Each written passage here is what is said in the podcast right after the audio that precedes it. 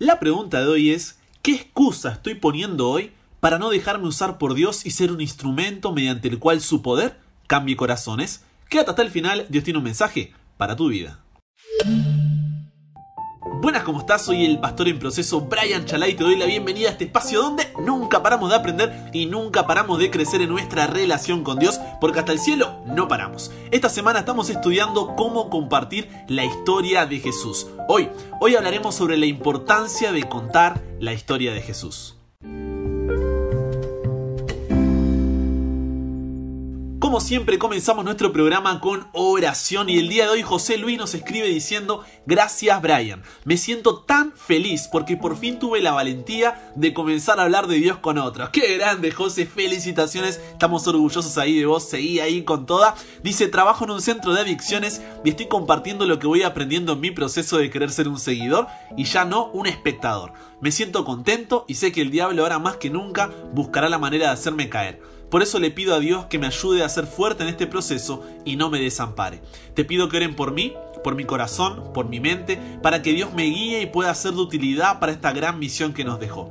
Cariños, espero ansioso los próximos programas y tengo un hambre por aprender de Cristo, me siento muy feliz. Gracias de verdad a todo tu equipo, no saben cómo me han ayudado tus programas, se me hace mucho más fácil entender las cosas mediante este proceso, Dios los bendiga y nos vemos en el cielo hermano. Cariños, qué grande José, de verdad, no hay nada, pero escúchame bien, ¿eh? nada que nos ponga más felices que ver esto. Ver cómo Dios trabaja en corazones y cómo utiliza ese corazón para transformar otros corazones. Así que ánimo, siga ahí adelante, Dios te bendiga y te siga utilizando. Y en el cielo obviamente seremos vecinos, ya lo digo siempre, estaremos ahí todos juntos como vecinos en el cielo. Hoy oramos entonces por José Luis, mañana oramos por ti. Max Jr. también nos agradece diciendo, Brian, muy hermosa la semana. La pregunta para pensar, hace que nuestras neuronas despierten y piensen, pero sobre todo que piense nuestro corazón. Así que muchas gracias. Gracias a vos, Max, por sumarte ahí, por ser parte de esta comunidad.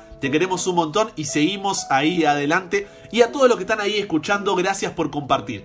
De verdad, cada día se va sumando más gente a esta comunidad. Lo escuchan por diferentes medios, YouTube, Spotify, las radios donde se transmite, WhatsApp y demás. Así que muchas, muchas gracias por compartirlo ahí en los grupos de la iglesia, de la familia, amigos. Siempre nos cuentan ahí. Y en serio, nos hace muy, muy feliz que el mensaje de Dios pueda llegar a esos corazones. Porque no importa cuánto crezca esto, sino cuánto llegue el mensaje de Jesús a cada corazón a cada hogar. Y con eso ya estamos, pero más que felices. Así que ahora sí, pongamos en las manos de Dios nuestro estudio de hoy.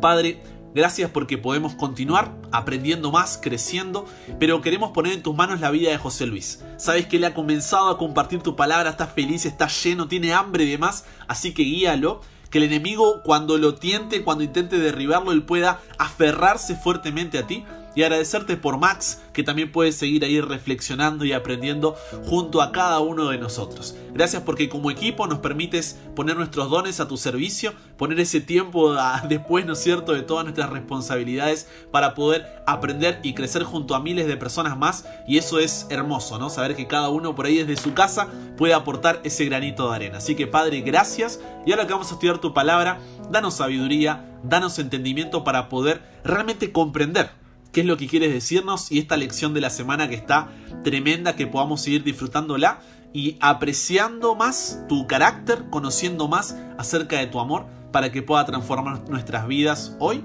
y siempre. Todo esto te lo pido y te lo agradezco sin merecerlo, pero en el nombre de Jesús oramos. Amén.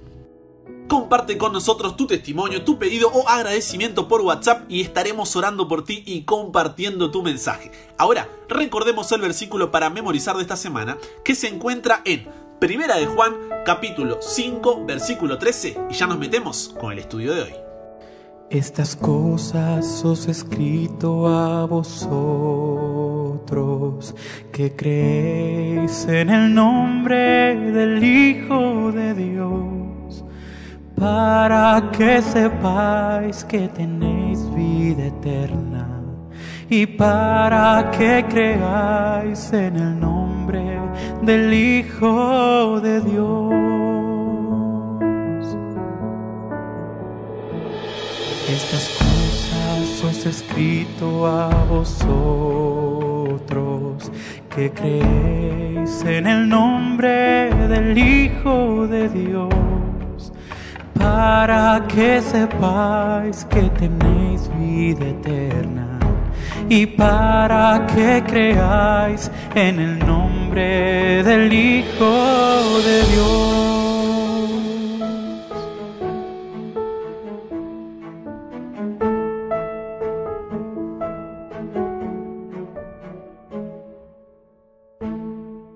Ahora sí, manos a la Biblia, vamos a Marcos capítulo 5, versículo 19, el Evangelio según Marcos capítulo 5, versículo 19 dice así, préstame tus oídos, vete a tu casa, a los tuyos, y cuéntale cuán grandes cosas ha hecho el Señor por ti y cómo tuvo misericordia de ti.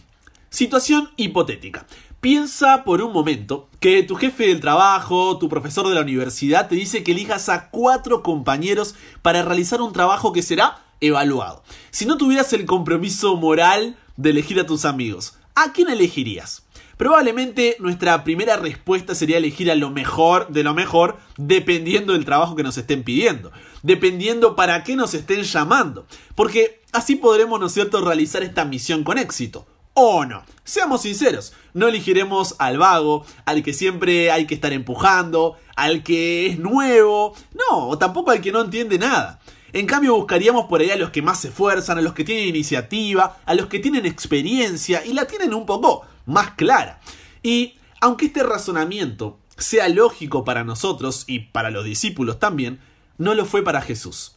En la lección de hoy, en la guía de estudio, leíamos el relato de los endemoniados. Horas atrás, Jesús había estado durmiendo en medio de una tormenta y había calmado el viento y el mar, dejando sorprendidos y llevando paz al corazón de los discípulos.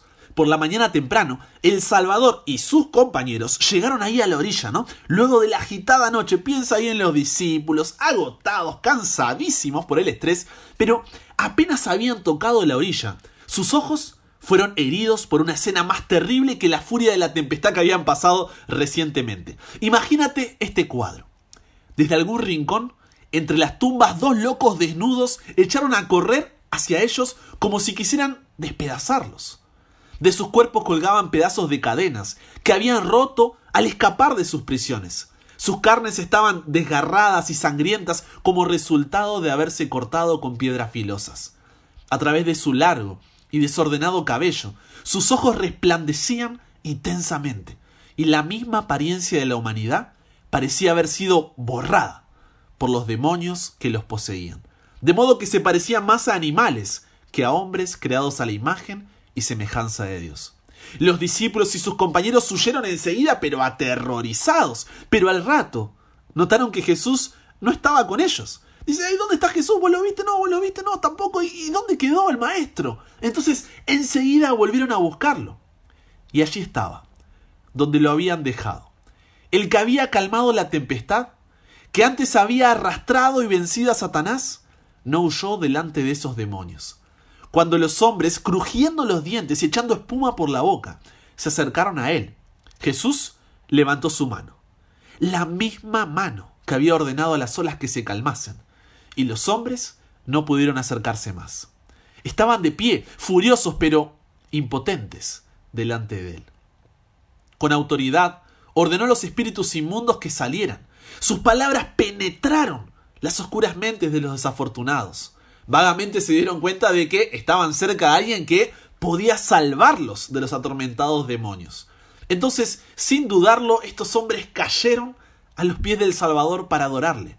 Pero cuando sus labios se abrieron para pedirle misericordia, para pedirle ayuda, socorro, los demonios hablaron por su medio, clamando furiosa y violentamente. ¿Qué tienes conmigo, Jesús, Hijo del Dios Altísimo? Te conjuro por Dios que no me atormentes. Entonces Jesús preguntó, ¿Cómo te llamas? Y la respuesta fue, Legión me llamo, porque somos muchos. Una legión representada, como para que te des una idea, eh, una división del ejército romano que cuando estaba completa era un total aproximado de 6.700 hombres. La idea no es saber exactamente cuántos demonios tenían estos hombres, pero eran miles, tanto que nos cuesta un poco imaginar la escena, ¿no? Entonces, estos demonios, usando a aquellos hombres afligidos, como medios de comunicación, rogaron a Jesús que no los mandase fuera del país. En la ladera de una montaña no muy distante, había una gran piara, una manada ahí de, cerdos, ¿no? Entonces los demonios pidieron que se les permitiese entrar en ellos, y Jesús se los concedió. Inmediatamente el pánico se apoderó de la piara. Echó a correr desenfrenadamente todos los cerdos por el acantilado, y sin poder detenerse en la orilla, se arrojaron al lago, donde perecieron. Mientras tanto, un cambio maravilloso se veía en los endemoniados. Había amanecido en sus mentes. Sus ojos brillaban de inteligencia.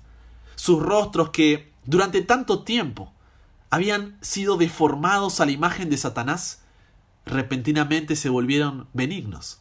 Se quitaron las manos manchadas de sangre y con alegres voces los hombres alabaron a Dios por su liberación. Imagínate la, la, felicidad de ellos, la felicidad de Jesús, de los discípulos, la cara de la gente del pueblo. Es una escena tremenda. Pero, ¿qué causó ese cambio? ¿Qué causó esa conversión? ¿Qué causó esa transformación? Una sola palabra. No es qué, es quién. Jesús. Ellos se encontraron con Jesús y su vida cambió. Nunca volverían a ser los mismos. Sin embargo, mira el final del relato que es más que interesante. Vamos allá a Marcos capítulo 5, versículos 18 al 20. Jesús vuelve con los discípulos en dirección al mar, y mientras él entraba en la barca, el que había sido poseído por el demonio le rogaba que le dejara entrar con él. Quería saber más de Jesús, quería conocer más a aquel que había cambiado su vida. Pero mira lo que le dice Jesús en el versículo 19. Vete a tu casa, a los tuyos, y cuéntale cuán grandes cosas ha hecho el Señor por ti y cómo tuvo misericordia de ti. A ver, a ver, a ver si entendí. Este hombre no había estado con Jesús, pero ni un día. No había descubierto sus dones. No tenía conocimiento de las creencias fundamentales. Nunca había dado un estudio bíblico. Jamás había predicado en la iglesia. Su pasado, uff, él sí que tenía un pasado. El